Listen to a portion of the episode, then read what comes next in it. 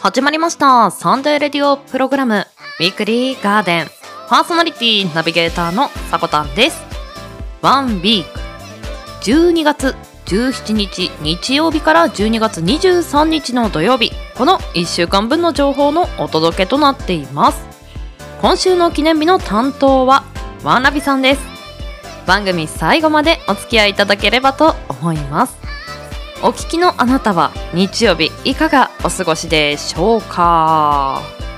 いやーここまで来ると年末へのカウントダウンとうとう始まったなという気持ちで私もこのオープニングトークいつも読み上げるセリフなんですがなんだか神妙な面持ちになりました。あもうラスト3回かと。最後まで2023年の日曜日彩っていきたいと思います。というところで、まあカウントダウンも差し迫ってる、これからあるビッグイベントといえばクリスマスなんですが、その後に重大な課題もありますよね。はい。大晦日、皆さん何にされますか？そう。今年の汚れを今年のうちにというところで、大掃除も控えてますよね。この逃れられない私たちの宿命とも言いますでしょうか。まあ、今日はですね、大晦日の大掃除の今から準備しておけるポイントを紹介していこうと思います。ぜひ皆さんの掃除テクニックなどもありましたら教えていただけると嬉しいです。お掃除大好きという方はもうこれに対して前のめりの方もいらっしゃるのかもしれないんですがま大体の人は母掃除だよね みたいな。テンションなのかなとも思います。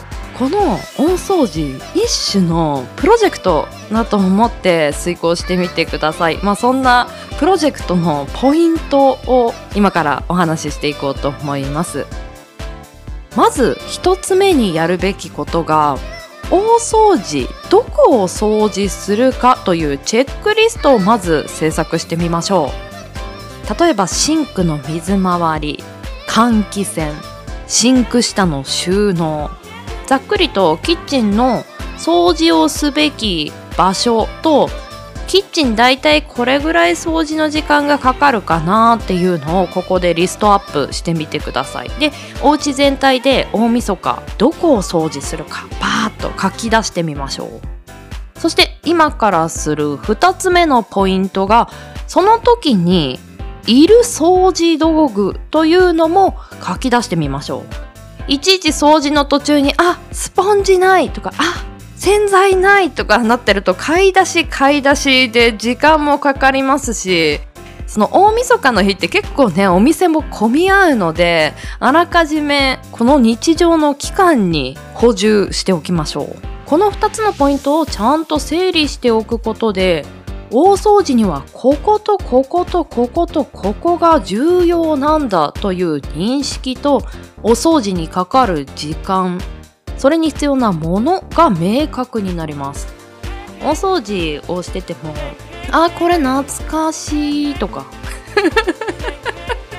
横道にそれまくるのが掃除や整理整頓だったりもするので最初にこのプランディングをしておくことで横道にそれずに今日中にこれをやり遂げるという準備ができると思います。ぜひ大掃除という年末最後の一大プロジェクト皆さんで遂行していきましょう。この最後ラストスパート。準備段取りをしっかりして乗り切っていきましょう。では毎週日曜日 AM10 時今週の記念日を中心に爽やかな風を。そんなあなたの耳へ届ける30分程度のラジオ番組です。音声配信アプリスプーンスタンド FM インターネット視聴サービスのポッドキャスト YouTube さまざまなプラットフォームで配信中。サブコンテンツ水曜夕方配信のガーデンの裏庭も合わせてお楽しみください。提供はウィークリーガーデン制作部およびサコメン有志にてお届けしております。それでは今週もウィークリーガーデンオープン。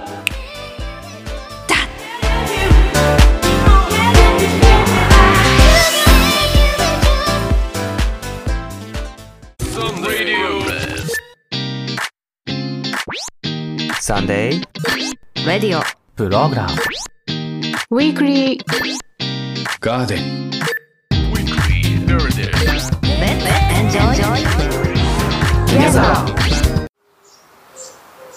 さまざまなね、あの考え方ができるっていうのがリフレーミングとも言います。この番組の提供はガーデン製作部およびサコメン有志の提供でお届けさせていただきましたいつでも聞ける。だから楽しい。ウィークリーガーデン。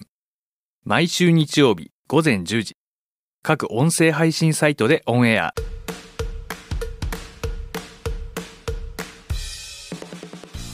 まるみが元気をおじいが知らない明日をワンラビが穏やかな時間を。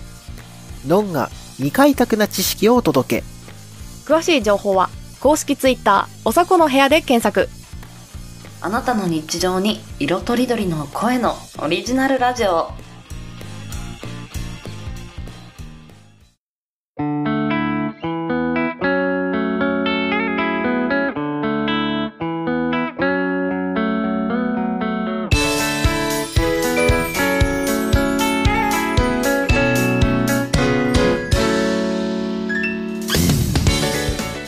月17日日曜日から12月23日土曜日。今週の記念日です。こちらは一般社団法人日本記念日協会のホームページに記載されている協会に登録された記念日を紹介していきます。今週全体の項目数は35項目でした。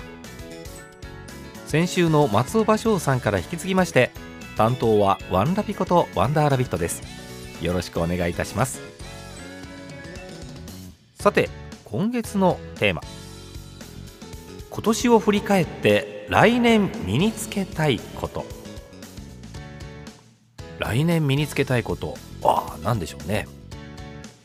このテーマ先日12月3日のウィークリーガーデン丸美さんが記念日の紹介をされていらっしゃいましたけれどもこの丸美さんのお話ワンラビさんみたいなトーク力がというお話をいただきました。いやーお聞きさせていただいてめちゃ嬉しかったですね。いやーこんなあの記念日パーソナリティの仲間さんからこんなことをおっしゃっていただけるなんて夢にも思っていませんでした。ただ嬉しい反面プレッシャーもかかるようなお話でもありました。うまく話す。まあもちろん誰もが憧れるものではあるかと思います。まあ私もプロと呼ばれる方と比較すると足元にも及びませんので、まあ、だからこそあのプロのしゃべり目指したくなりますね、えー、その気持ちよくわかります。まあでもうまいばかりでもいけないのかなとは思うんですね。うまく話すというよりはこうなんでしょう。楽しく話す。そして自分が伝えたいことその思いを持って話す。これが大切じゃないかなと思います。要はどれだけ綺麗にお話をしても伝わらなければ意味がないのかなと思いますんでね。まあその点丸美さんは本当にあのお気持ちが入っているトークをされるのでその点において私より数段いや数倍何十倍、え、上じゃないのかなと思います。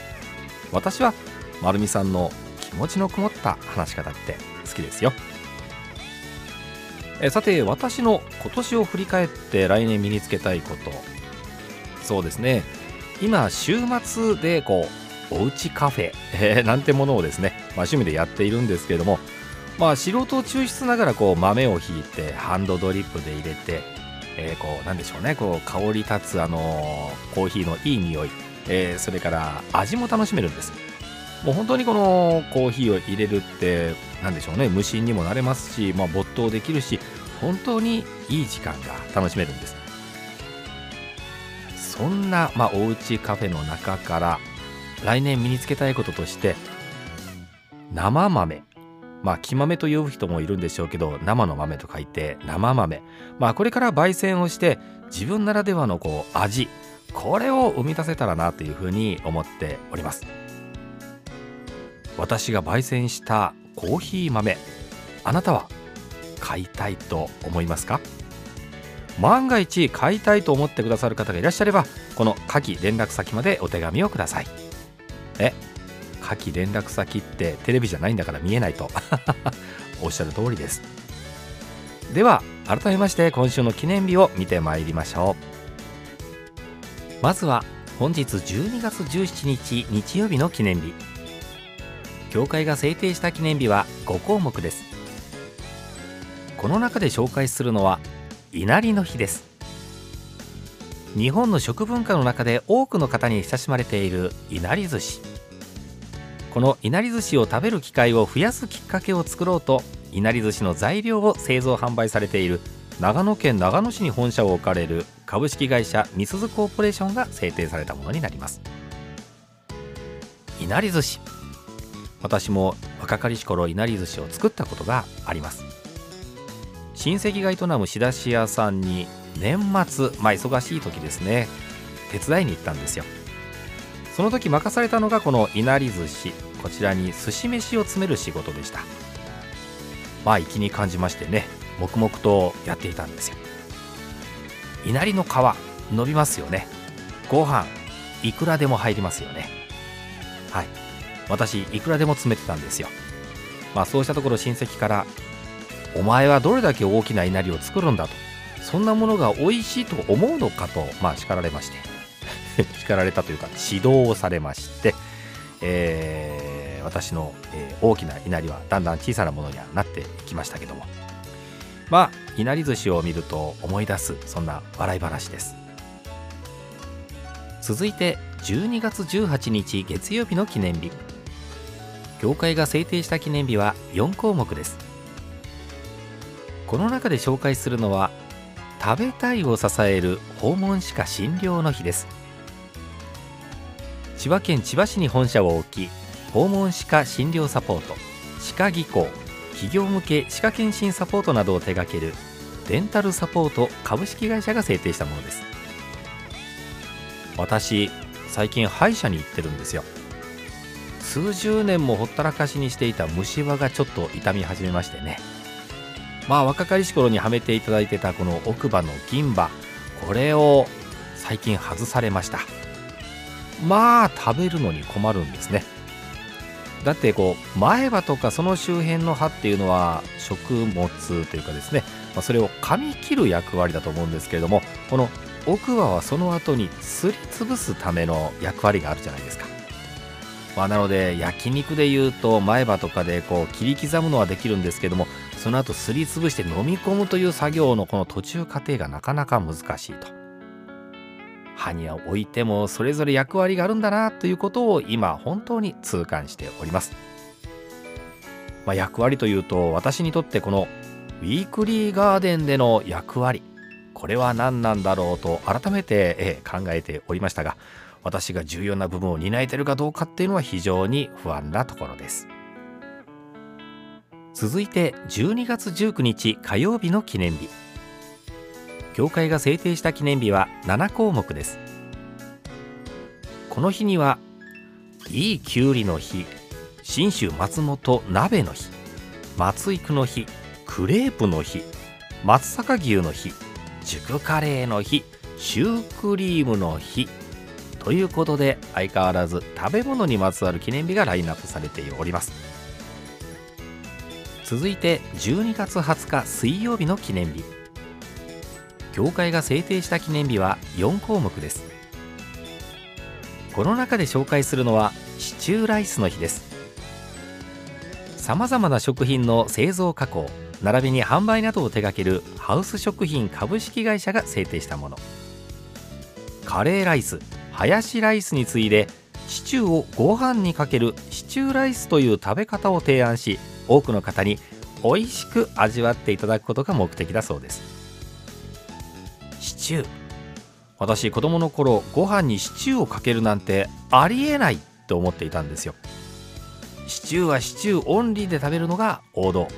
ご飯にかけるなんて邪道だと思っていた子供の頃でした。まあでも数年前何がきっかけだったか覚えていないんですけれどもご飯にシチューをかけて食べてみるかという気になったんですね。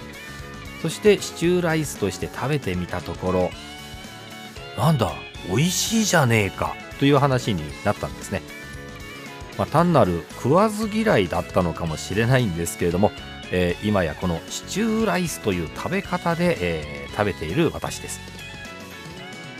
続いて12月21日木曜日の記念日を紹介します。教会が制定した記念日は5項目。この日にはトラリピの日ゼクシオの日小引ブルーの日マリルージュの日そして森の卵の日こういったところが並んでおります。続いて12月22日金曜日の記念日を紹介します。教会が制定した記念日は7項目です。この中で紹介するのは視聴率の日です。国内唯一のテレビ視聴率調査会社であり各種メディアデータマーケティングデータの提供などを行う株式会社ビデオリサーチが制定したものになります。視聴率。まあその昔いやその昔なんですけどね。ザ・ドリフターズがやっていた8時だよ全員集合っていうのがあったんですけれどもこれ最高視聴率が50%台だったという記憶があります。2人に1人は見ていた計算になりますよね。まあお茶の間の前に家族集って同じ番組を見ていたそんな頃合いだと思います。それが今や10%でもあれば高視聴率だというじゃないですか。いやー昔から今何が変わったんでしょうかね。一家に一台だったテレビも一人一台の時代。そして YouTube をはじめいろんなコンテンツが揃って見たいものが多様化しているそんな時代かなと思います。私が子供の頃ってこの8時だよ全員集合もしくは裏番組のひょうきん族さえ見ていれば友達とも同じ話題で盛り上がれたものです。今ってどうしてるんでしょうか？どうされてるんでしょうかね？続いて12月23日土曜日の記念日を紹介します。教会が制定した記念日は3項目です。この中で紹介するのは不眠の日です。日本人の半数以上が何らかの不眠症状を持っていると言われます。しかしその中の多くの人が対処方法などを有してないことから睡眠改善薬などを手掛ける SS 製薬株式会社が制定をしたものです。ですね。その昔眠れないなんて考えもしませんでした。考えられもしませんでした。もういつまでも寝てていいよと言われればいつまでも寝ていましたね。平気で夕方まで寝ていたこともあります。それが今や夜中に目が覚める時があるじゃないですか。そして目が覚めるのはいいんですけどもその後がなかなか眠れなかったりするんです。まあ年齢のせいと言われればそうなんでしょうけどね。まあこれが不眠症状の一つかはわからないんですがこの睡眠時間が短くなるとやっぱり翌日に影響が出ます。あなたはしっかり睡眠時間取れていらっしゃるでしょうか。まあ短くとも質のいい睡眠だけは取りたいですね。ここまで協会が制定した今週12月17日日曜日から12月23日土曜日までの記念日を紹介いたしました。来週の担当は三毛さんの登場になります。三毛さんがどんな記念日を語っていただけるか楽しみにしておきましょう。ここまでの担当はワンラビことワンダーラビットでした。うさぎ年の今年も残りわずかとなってまいりました。年末となると大掃除にお正月準備と、まあ、何かと忙しくなりますがおせち用の美味しい食材調達は楽しみの一つではないでしょうか。その中にお寿司だったり巻き寿司だったりいなりもあったんじゃなかったでしょうかね。その昔おせちもいいけどカレーもねっていう CM もあったんですがおせちに飽きたらシチューがあったっていいかもしれませんね。ただ美味しくいただくためには虫歯これは今年中にやっつけておかなきゃなと思うところです。年末年始はテレビの特番も目白押し。各局の視聴率合戦も激しくなる時期を迎えます。今のうちから見たい番組をチェックしておいてお茶の間で家族との時を過ごしつつ大晦日は寝落ちをすることなく不眠の新年を迎えようじゃないですか。あ来年はコーヒーの焙煎もしたいな。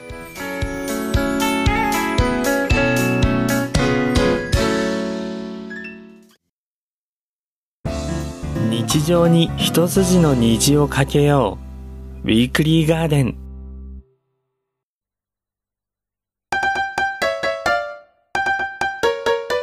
週刊献立予報。毎月第1週第3週目にお届けするウィークリーガーデンのレシピコーナーです。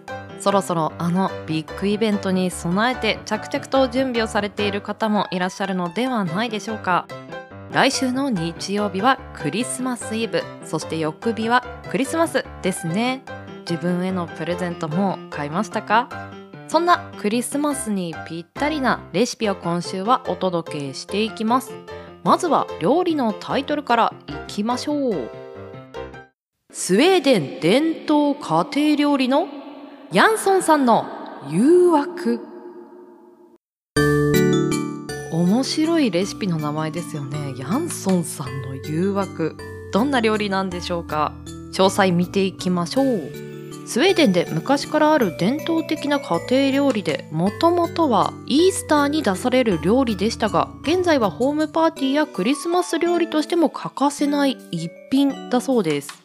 このヤンソンさんの誘惑という料理は簡潔に言えばアンチョビの入ったポテトグラタン。スウェーデンにおける正式な名称をヤンソンス・フレステルセというそうです。このヤンソンさんは誰？という方も多いと思うんですけれどもこのヤンソンさんはオペラ歌手だそうです。晩餐にアルコールやアンチョビ入りのポテトグラタンでもてなすことが有名でそれがきっかけとなりアンチョビ入りのポテトグラタンのことをヤンソンの誘惑と呼ばれるようになりました。そんなヤンソンさんの誘惑材料を見ていきましょう。材料4人分です。じゃがいもが8個玉ねぎが2分の1個。アンチョビフィレが12枚。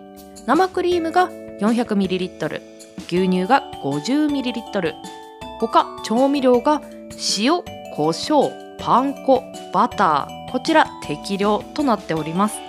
下準備としてオーブンを200度から230度に予熱しておきましょう。そしてグラタンを入れるオーブン使用可のお皿にバターを薄く塗っておいてください。では作り方見ていきましょう。工程1じゃがいもの皮を剥いて細長く切り冷水でさらしておきましょう。玉ねぎは薄切りにしてください。工程2フライパンにバターを落とし玉ねぎをきつね色になるまで炒め水を切ったじゃがいもも加えてさらに炒めておきましょう。塩コショウを軽くしじゃがいもが少し透明になったら火から下ろしてください。ここでのポイントはじゃがいもに完全に火を通さないことと記述があります。工程3バターを塗ったオーブン皿に炒めたじゃがいもと玉ねぎを半量入れます。その上にアンチョビフィレを1枚ずつ並べ残りのじゃがいもと玉ねぎをかぶせるように入れます。間にアンチョビが入ってるんですね。工程4牛乳と生クリーム。300ml を注ぎ。ところどころにちぎったバターをのせてください。そしてお好みで上にパン粉をふるっておきましょう。最後工程5200度から230度のオーブンで45分焼いていきましょう。途中で残りの 100ml の生クリームをかけて再び焼き上げましょう。この途中で生クリームを注ぎ入れる時に焦げ目がつきすぎているなという時にはアルミホイルを上からかぶせて焦げすぎないように調節してください。これ4人分のレシピで紹介したんですけれどももう少し少なめに作りたい時にはじゃがいも1個に対してアンチョビ1枚半という分量を守れば少なめに作ってもこの味が出せるとも記述がありました。工程見るとシンプルでまあ45分焼き上げる時にももうオーブンさんが頑張ってくれてる状態で私たちはあのゴロゴロもできますので。それに他のものを作ってる時に一品オーブンで作っておくとより食卓に彩りが出るのではないでしょうか。ぜひクリスマスに作ってみてください。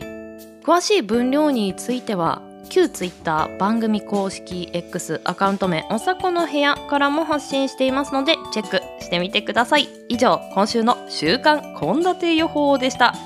エンディングへ参ります。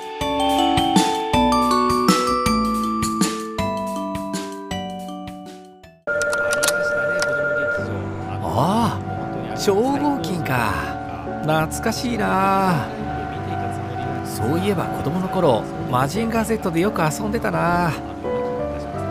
今も売ってあるって言ってたけどどこにあるんだろう。そうだワンピョンラジオに聞いてみよっと。ワンピョンラジオは子供の頃の懐かしい話を中心にお届けしています。ワンピョンラジオであなたの記憶を取り戻してみませんか？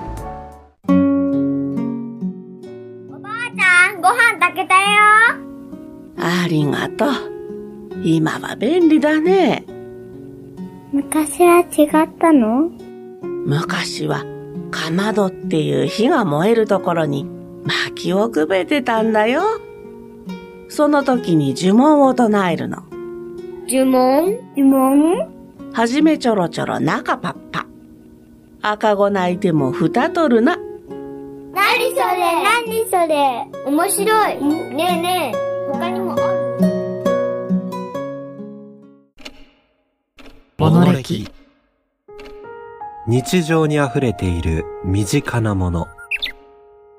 それらの知られざる成り立ちや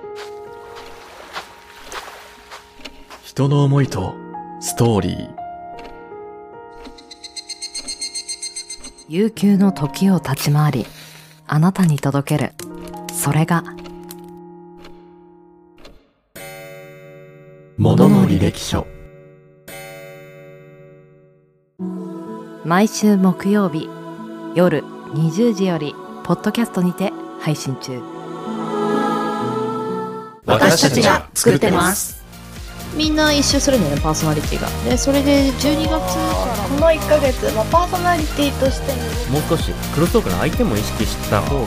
会議によってまとめ方とまた考え。つける言葉じゃないけど、なんかそういうのをちょっと取り入れて。変えるような、まあ、そういう台本作りが資料というか、えー。まあ、それを出してもらうことで。その前の放送とかなんかこう聞いててなんか名言のリストアップ話の振り出ししていたので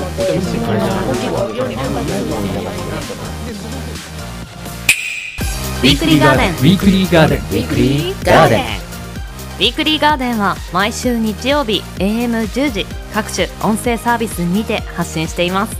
あなたの1週間が素敵な1週間になりますように。また次の日曜日にお会いしましょう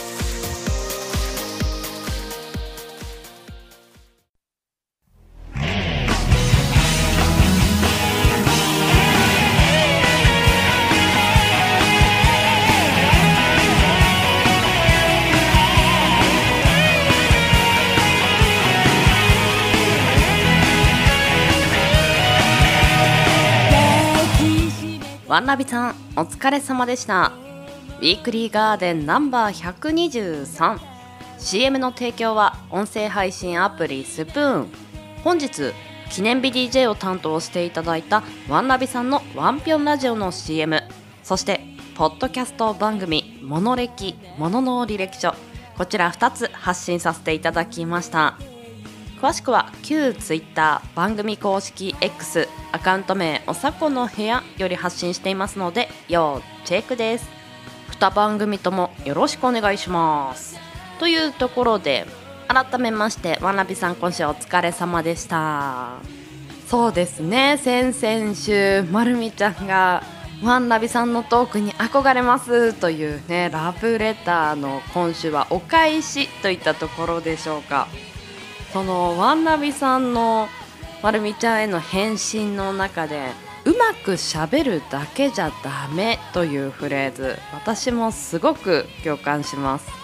そこにはその人ならではのユーモアだったり感性だったりあオリジナルな表現だなとかその人の人間性が垣間見れたりする方がやはり聞いててより身近に感じるというかまあただ何かを伝える時にいろんな言葉を駆使できるというのも伝わりやすい一つですのでね。まあもう来年もねまたみんなで自分のトークに向かって突き進んでいけたらなと思いました。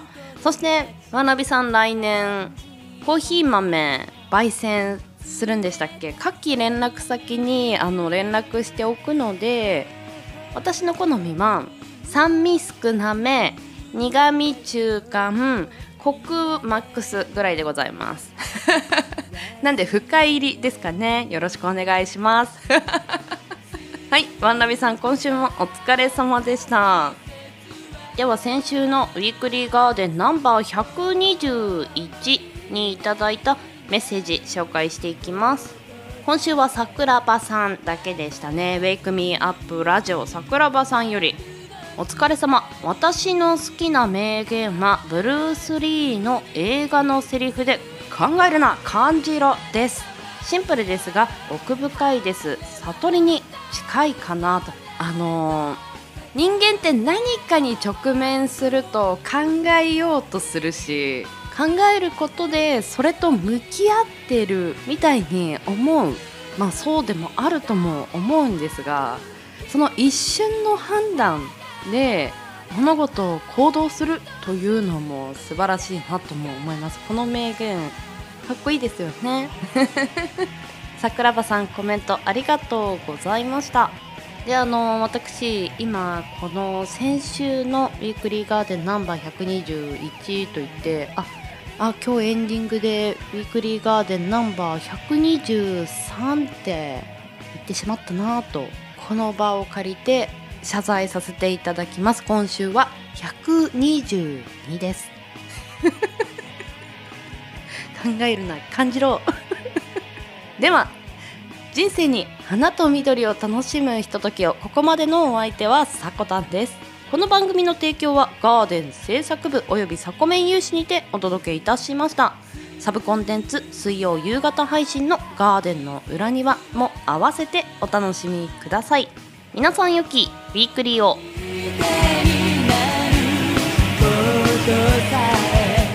いってらっしゃい。行ってきます。いつも聞きに来てくれてどうもありがとう。今日も君はサコメン。今年も残すところ2週間一緒に駆け抜けていきましょう。ではいってらっしゃい。